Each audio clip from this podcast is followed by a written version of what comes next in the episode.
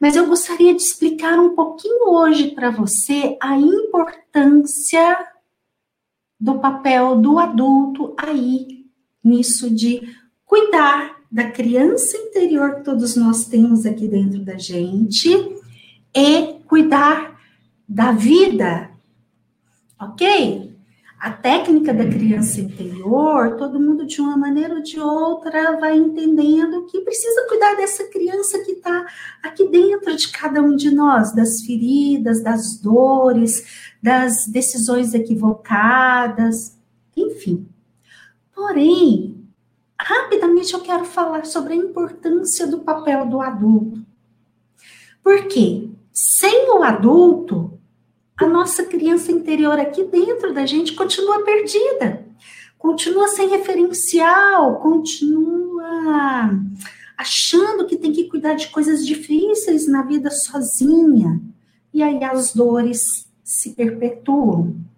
Então, o adulto, a nossa parte adulta, ela é extremamente importante para cuidar do nosso interno, ou seja, a nossa criança interna, e para cuidar aqui no externo da vida.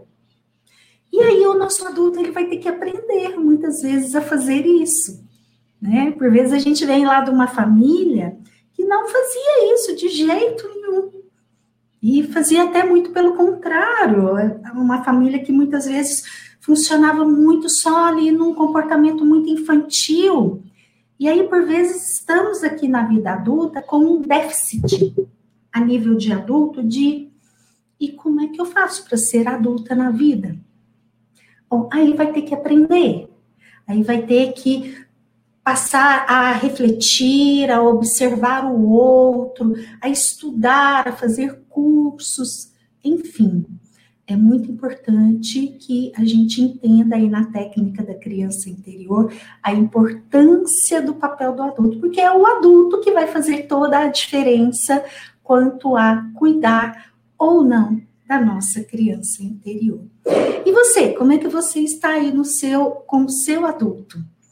Ele já sabe cuidar da sua criança interior e da vida?